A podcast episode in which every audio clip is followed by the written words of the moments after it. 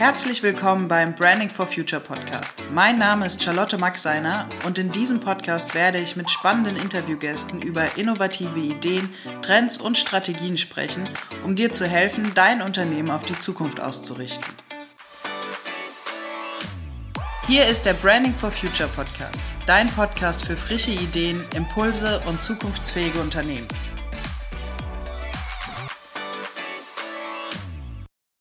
Liebe Sandra, Du bist heute hier im Podcast und wir sprechen über das Thema Unternehmenskultur. Wir haben ja immer wieder in unserem täglichen Doing damit zu tun. Und ich würde mich freuen, wenn du unseren Zuhörern mal ein bisschen genauer erklärst, was eine gute Unternehmenskultur alles bewirken kann. Ja, gerne mache ich das. Unternehmenskultur ist für mich ein Punkt, an den ich immer wieder andocke, wenn ich äh, mit Unternehmen zusammenarbeite, die sich mit Wachstum im Sinne von Recruiting beschäftigen. Und ich finde es einen ganz wichtigen Faktor. Mhm. Welche Frage beantwortet denn die Unternehmenskultur? Also welchem Zweck dient sie? Gerade auch vielleicht dann in Verbindung mit dem Recruiting, aber auch an und für sich einfach so. Naja, es ist natürlich so, ähm, Kultur spürt man eben oft erst, wenn man dagegen verstößt. Also eigentlich in Momenten, in denen man Rahmenbedingungen sprengt oder gegen Regeln geht, die einfach nicht den Erwartungen oder der Haltung von anderen entspricht. So, ich habe fixe Rahmenbedingungen in einem formalen Weg oder in einem informalen Weg und ich erwarte von meinem Gegenüber eine gewisse, eine gewisse Einstellung, einen gewissen Charakterzug oder den Umgang mit bestimmten Themen. Und wenn das eben nicht erfolgt oder nicht so passiert, wie ich das erwarte, dann ähm, widerspricht es meinen Werten in dem Umfeld. Und wir sprechen in der Unternehmenskultur von sichtbaren Kulturelementen, die eben sehr stark über das Leitbild von Unternehmen geprägt werden können oder die strategische Ausrichtung. Es wird hier viel über die Außendarstellung auch generiert. Unterm Strich geht es aber immer um Ziele, also die Vision und die Mission von Unternehmen. Und viel wichtiger oder viel größer und umfangreicher sind aber die nicht sichtbaren Kulturelemente. Also die Bereiche, wo es um Beziehungen geht, wo es um Regeln geht, um gewissen Status, Werte und Normen, ja, eigene Einstellungen, eigene Gefühle zu bestimmten Themen und äh, nicht zuletzt aber auch Grundbedürfnisse. Damit meine ich zum Beispiel Sicherheit, das ist ja so ein, ein Bedürfnis, was viele von uns haben. Das wäre dann konträr zu einem anderen Bedürfnis, was Risikofreude heißt. Das heißt, wenn man jetzt von den sichtbaren Elementen ausgeht von der Unternehmenskultur, sind die auch schon immer definiert? Oder ist das quasi, was sich im Umkehrschluss immer ergibt? Also wenn ich jetzt ein Außenbild habe als Unternehmen und eine bestimmte Marketingstrategie für verschiedene Aspekte, dann wäre ja zum Beispiel auch Nachhaltigkeit oft wahrscheinlich ein Element von Unternehmenskultur. Ja, aber es muss zu den Menschen passen. Also ich bin eben der Meinung, man muss Kultur leben und zulassen und die Menschen, die man ins Unternehmen holt, so rekrutieren, dass sie dem Erfolg, also meiner eigenen Vision, dienlich sind. Und das geht nur, wenn wir an den gleichen Zielen arbeiten oder wenn die Ziele der Mitarbeiter ähm, auf ihre Tätigkeit einzahlen. Verstehst du, wie ich das meine? Ich verstehe genau, wie du das meinst, nur ich glaube, ich bin gerade noch einen Schritt hinten, um erst nochmal darauf einzugehen, wenn wir von der Unternehmenskultur sprechen, wird die immer bewusst gestaltet oder ist das was, was in vielen Unternehmen quasi dadurch, dass sie automatisch eine Außenwirkung haben und verschiedene Strategien quasi entwickeln, um sich nach außen hin zu positionieren, entsteht ja automatisch eine Kultur. Ja, das ist richtig. Und das war jetzt eher so meine Frage. Ist es oft der Fall, dass man als Unternehmer dann hingeht und das, was man nach außen trägt, als Kultur überträgt, also übernimmt? Oder ist es eher so, dass ich dann anfange, ich forme meine Unternehmenskultur und gehe dann nach außen? Es ist eben häufig so, dass ein Leitbild geschrieben wird, ähm, nach dem wir uns ausrichten wollen, ähm, das in die Außendarstellung und auch häufig auf den Webseiten und im Recruiting-Prozess transportiert wird. Aber wichtig ist, dass diese Themen eben im Inneren des Unternehmens auch gelebt werden. Mhm. Unternehmenskultur ist sowas wie der Charakter von einem Unternehmen. Und es zeigt sich halt in verschiedenen äh, Weisen. Zum Beispiel im Umgang mit Konflikten oder Fehler. Ja, ich spreche mhm. auch immer das Thema Fehlerkultur an. Das macht halt überhaupt gar keinen Sinn, immer auf Fehlersuche zu gehen und in der Vergangenheit zu wühlen, wer wann was, warum falsch gemacht hat, anstatt dass wir uns Gedanken darüber machen, wie wir solche Fehler in der Zukunft verhindern können und wo wir ansetzen müssen, um ein gewisses Kommunikationsverhalten, also so ein, ja, eine Akzeptanz auch in dem Umfeld aufzubauen. Und da gehört natürlich auch Wertschätzung von Einsatz und Leistung dazu und auch, dass man sich gegenseitig ergänzt. Mhm. Aber wenn wir halt von Charakter sprechen, dann bedeutet es ja gleichzeitig, dass wir bunte Charaktere brauchen, dass wir wirklich äh, so aufgestellt sein müssen, und da kommt ja wieder die Diversity ins Spiel, dass wir viele Bereiche abdecken können und dass äh, ganz, ganz viel ja, Kultur automatisch quasi schon da ist über viele Charaktere. Das bringt ja dann den Erfolg von Unternehmen auch wieder mit.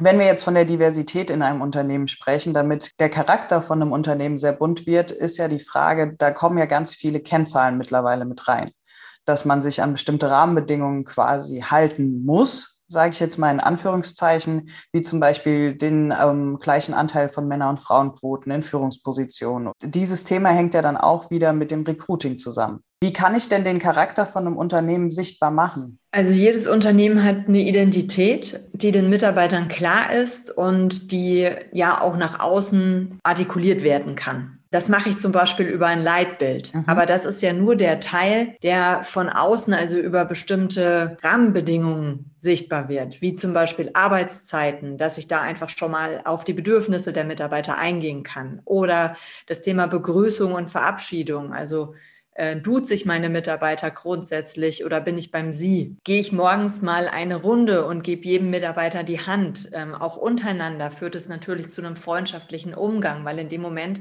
wo ich Hände schüttel, auch wenn es im Moment leicht verpönt ist, ähm, beschäftige ich mich natürlich mit den Menschen, die ich vor mir habe und ich frage unterm Strich auch mal, wie geht's dir? Und es ist ganz wichtig, solche Themen auch ehrlich zu meinen und kein Gut als Antwort zu bekommen, wenn das nicht der Fall ist. Auch Dresscodes sind zum Beispiel ein Thema. Macht es Sinn, in, einem, in einer Teambuilding-Maßnahme, zum Beispiel in einem Praxisteam, dass alle das gleiche Shirt haben? Und wenn ich sowas tue, dann ist eine Mitbestimmung eben sehr wichtig, dass jeder sich auch da einbringen kann, solche Entscheidungen zu treffen. Und dann gibt es natürlich noch ein paar harte Faktoren, wie halt Gehalt, Gesundheitsfördermaßnahmen, Kinderbetreuung, das, was wir unterm Strich alle kennen, was ja in fast jeder Stellenbeschreibung schon mit drin steht. Ja. Du hast jetzt vorhin schon mal erwähnt, dass du die Unternehmenskultur für einen sehr wichtigen Aspekt beim Recruiting hältst. Wie kann das aussehen? Was kann man dabei beachten? Ähm, ich glaube, je bunter und je unterschiedliche Charaktere ähm, man sich ins Unternehmen holt, ähm, desto mehr zahlt man auf den Erfolg des Unternehmens ein. Ich bin überzeugt davon, dass ähm, sich Mitarbeiter untereinander befruchten und weiterbilden und sich somit selbst in die Lage versetzen, neue Herausforderungen zu meistern. Ähm, das ist dann natürlich auch wieder eine gewisse Innovationskraft, die da mit drinne steckt. Die Kommunikation wird häufig besser, weil der Umgang allgemein eben ähm, ja sehr sozial geprägt ist. Und ähm, es ist eher so eine kooperierende Bedingung als eine Konkurrenzsituation. Und ähm, insgesamt wirkt sich das eben auch auf sämtliche Stakeholder oder Kunden aus, weil wenn ich ähm, so einen offenen Umgang pflege ähm, und zum Beispiel mit einem Kunden einen Abschluss gemacht habe und mich dann nie mehr bei dem melde danach, dann hat es schon eine gewisse, ähm, ja, das zeugt von einer gewissen Kultur, die da ist, weil irgendwo kein Interesse da ist. Wenn ich aber immer wieder ähm, auf denjenigen zugehe und ihm ähm, sage, hier bin ich, sprich mich an, ich helfe dir weiter, ähm, wir machen die nächsten Schritte, was kann ich noch für dich tun? Ähm, das sind natürlich alles dann Themen, wo ich ähm, diese Kultur, die ich intern haben möchte, nämlich dieses Miteinander und ein kooperatives Umfeld, ein kommunikatives Umfeld auch nach außen trage. Und es hat natürlich dann auch einen Einfluss auf den Erfolg. Mhm. Sind Mitarbeiterbefragungen eine gute Möglichkeit, um vielleicht herauszufinden, ob meine Unternehmenskultur fehlerhaft ist? Es ist zumindest eine Idee im Sinne der Feedback-Kultur. Also ich kann so ein paar Themen, also wie härtere Fakten, wie zum Beispiel Familienfreundlichkeit und sowas, abfragen und damit messen. Also ich habe KPIs, die ich mir natürlich selbst ähm, auch da zusammenstellen kann, wo ich einfach ein paar Dinge ähm, hinterher auch mal auswerten kann. Ist mit Sicherheit keine schlechte Idee. Es muss aber gut gemacht sein. Also nicht einfach in irgendeine Fragerunde gehen und dann erwarten, dass man ordentliches Feedback bekommt. Ähm, und eben auch da wieder das, was ich erwarte, was ich haben möchte, mit reinlegen. Ein anderes Beispiel für das Erleben von einer Unternehmenskultur oder einer Mitarbeiterkultur ist ja auch, wenn ein Mitarbeiter zum Beispiel vor einer schweren Aufgabe steht und äh, man sitzt gemeinsam beim Mittagessen und diskutiert es schon mal an und andere geben sofort Input, ja, und wissen genau, wenn ich mich da jetzt aber reinhänge, dann wird es dazu führen, dass ich heute eine halbe Stunde länger hier bin, weil ich jetzt die Mittagspause überziehe, um dem Kollegen zu helfen. Und das ist ja auch ein Beispiel für ein gemeinsames am Erfolg arbeiten. Und insgesamt ähm, zahlt sich das einfach aus, wenn ich ähm, dafür sorge, dass jeder mit seinen persönlichen Leidenschaften zu dem passt, was in dem Job, in dem betrieblichen Einsatzbereich wichtig ist. Hört sich auf jeden Fall nach einem sehr guten Plan an, wenn in einem Unternehmen so das gelebt wird, die Unternehmenskultur. Ich stell dir, ich habe dir eben diese Frage gestellt mit der Mitarbeiterbefragung, weil mir gerade der Gedanke kommt, dass ich mir vorstellen könnte, dass viele Unternehmen denken, sie haben eine sehr gute Unternehmenskultur und dass dieses Bild aber vielleicht nicht immer mit dem Empfinden der Mitarbeiter gleich ist. Ich frage mich gerade, wie kann jetzt ein Unternehmen herausfinden, ob das wirklich deckungsgleich ist, das Empfinden der Mitarbeiter und die eigene Wahrnehmung aus der Chefetage? Ja, das ist schon richtig. Man muss fragen. Ne? Wenn man nicht fragt, bekommt man auch keine Antwort. Aber ähm, weil du das gerade sagst, wie findet man das raus? Um ganz ehrlich zu sein, war ich deswegen, ähm, auch wenn ich heute nicht Raucher bin, immer ein Fan von den Raucherecken in den Unternehmen. da hat einfach ein wahnsinnig guter, tiefgründiger Austausch stattgefunden. Und auch der Chef, der mal dabei gestanden hat, hat einen ganz anderen Einblick und Wissensaustausch ermöglicht, weil es mal eine lockere, ungezwungene Atmosphäre war, die auch eine gewisse begrenzte Zeit hat. Das heißt, man steht ja nicht 40 äh, Minuten ja. dann zusammen oder hat ein einstündiges Meeting, sondern man hat äh, fünf, sieben Minuten und da muss alles gesagt sein. Und ähm, ich war immer ein Fan davon oder solche Kaffeeecken sind natürlich auch gut. Ähm, zentral gestellte Druckerräume, finde ich, sind eine Idee, wo man sich trifft. Also Kaffeemaschine neben Drucker finde ich immer super. Ähm, es geht einfach darum, was kann ich anbieten, um Austausch zu ermöglichen. Also so ein bisschen den Flurfunk fördern. Ja, genau. Also Kommunikation. Unterm Strich ist es ja genau das. Und man kriegt das auch mal schneller mit, weil wenn man sich einen Kaffee holt und äh, der Kollege an der Kaffeemaschine lehnt und sich den Kopf hält, dann weiß man, dem geht es nicht gut. Ja. Ähm, wenn ich aber gar nicht in sein Büro vorbeigeschaut habe, ähm, dann kriege ich das nicht mit. Und ähm, da sind einfach so diese Befindlichkeiten, die passen dann zu den Erwartungen, die ich untereinander habe. Und ähm, da finde ich den Austausch eben ganz wichtig. Was könnten denn deiner Meinung nach die Folgen sein, wenn ich jetzt nicht auf die Unternehmenskultur achte und diese weichen Faktoren wirklich beiseite schiebe? Was können die Folgen sein? Wir sehen ja heute schon Folgen, dass eigentlich soziale Kompetenzen schwinden. Ähm, also wir sind ja jetzt auch äh, per Video vernetzt. Das heißt, mhm. wir treffen uns definitiv nicht zufällig am Drucker oder äh, an der Kaffeemaschine. Leider nicht. Leider nicht. und ich glaube schon, dass unser Sozialverhalten sich aufgrund dieser Situation ähm, angepasst hat. Also wir holen mittlerweile zwar auch viel aus diesen Online-Treffen raus und ähm, haben die Kommunikation ein Stück weit hierhin verlegt, ähm, aber der Kontakt wirklich face-to-face, von, von Angesicht zu Angesicht, der ist ein ganz anderer, ein viel intensiverer. Ich bekomme viel mehr Mimik und Gestik mit. Und allein die Hautfarbe sagt so viel über Befindlichkeiten meines Gegenübers aus, das sehe ich alles in der Kamera überhaupt gar nicht. Und ich glaube schon, dass das einen, einen Einfluss Fall. hat und dass es schwer werden wird, auch auf diese Themen zu reagieren. Ich glaube, wir können das eigentlich nur mit Events ähm, oder Teambuildingsmaßnahmen, Teamweiterentwicklungsmaßnahmen, solche Dinge auffallen, wo wir ein, äh, auffangen, wo wir einfach andere Bereiche nutzen, um diese Zusammenkünfte wieder ja, zu erzwingen unterm Strich. Wie kann das denn gelingen? Gerade jetzt in dieser Krisenzeit mit Corona sind ja zum Beispiel Onboarding-Prozesse komplett online abgelaufen. Das heißt, auch äh, die Recruiting-Phase läuft ja komplett anders ab.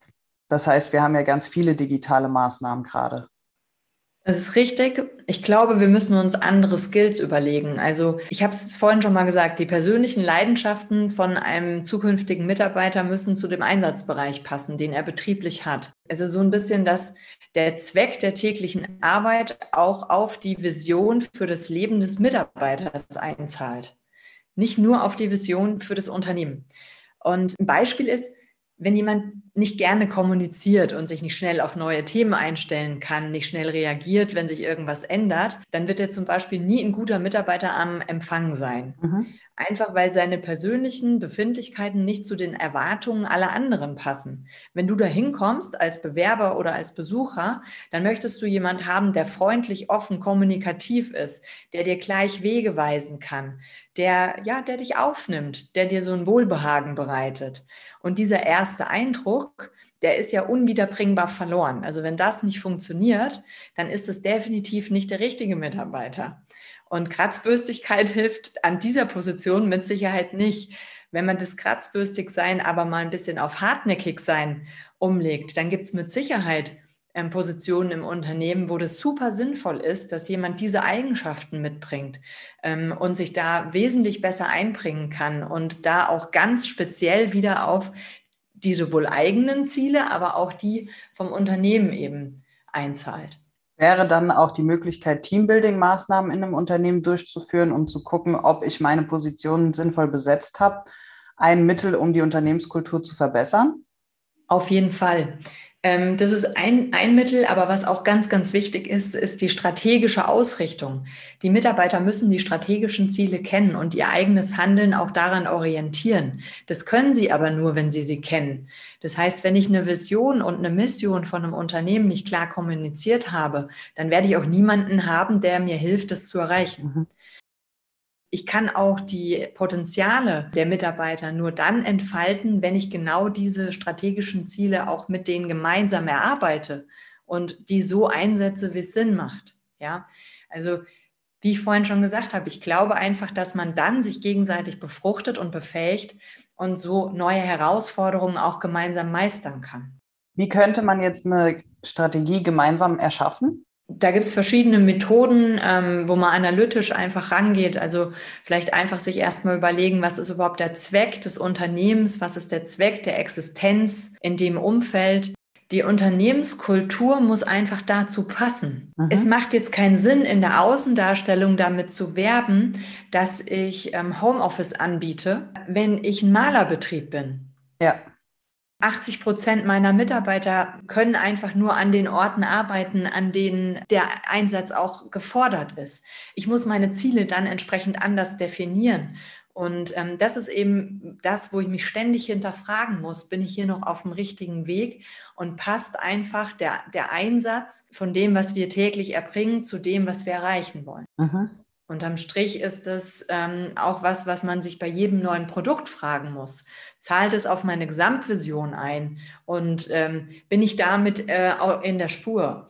Deswegen ist es häufig besser, wenn diese Entwicklungen eben aus den Mitarbeitern herauskommen und diese Innovationskraft aus einem bunten Team eben hervorgeht. Und das ist ja unterm Strich auch das, was man mit dem Thema Diversity, gestern war ja der Tag der Diversität äh, für HR, mhm. ähm, erreichen will. Also man will es ja bunt machen, einfach um diese Kraft mitzunehmen, weil man Unternehmenskultur wirklich durch diese harten Faktoren, man kann ein paar Dinge beeinflussen, aber wirklich steuern kann man es nicht. Und ich glaube, wenn man das akzeptiert hat, dass man das nicht auferlegen kann, sondern dass man das leben muss, dann wird man sich auch zukünftig mehr Gedanken darüber machen, ähm, wie sieht denn eigentlich meine Candidate-Persona aus in Bezug auf die Skills sind die, also die, die man charakterlich schon mitbringt, ähm, sind die viel wichtiger ähm, als das, was ich jeden Tag anwenden muss.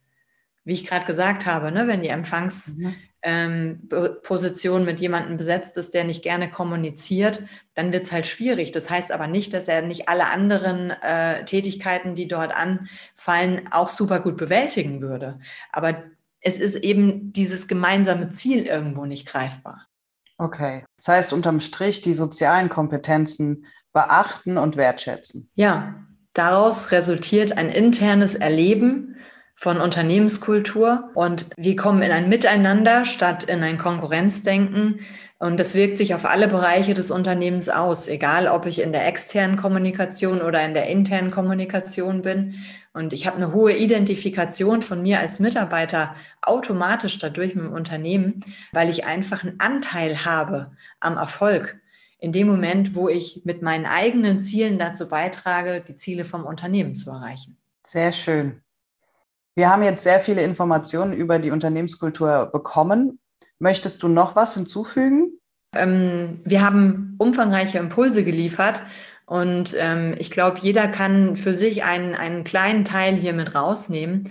Wichtig ist einfach, dass man weiß, dass es sichtbare Elemente gibt, die ich beeinflussen kann und die ich auch nach außen tragen kann, aber dass die unsichtbaren Kulturelemente unterm Strich die sind, die zu den Zielen und Erwartungen passen müssen.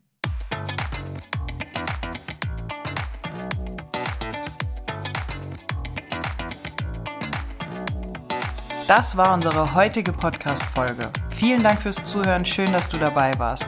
Wir haben dir alle wichtigen Informationen und Links in die Shownotes dieser Folge gepackt. Hinterlass uns gerne deine Gedanken in den Kommentaren oder vernetz dich mit uns in den sozialen Medien. Du findest uns bei LinkedIn, Facebook, Instagram und Xing, wo wir auch regelmäßig interessanten Content für dich bereitstellen. Und wenn dir diese Podcast-Folge gefallen hat, dann freuen wir uns, wenn du uns positives Feedback in Form von einer Bewertung schenkst. Bis zum nächsten Mal, dein Branding for Future Team.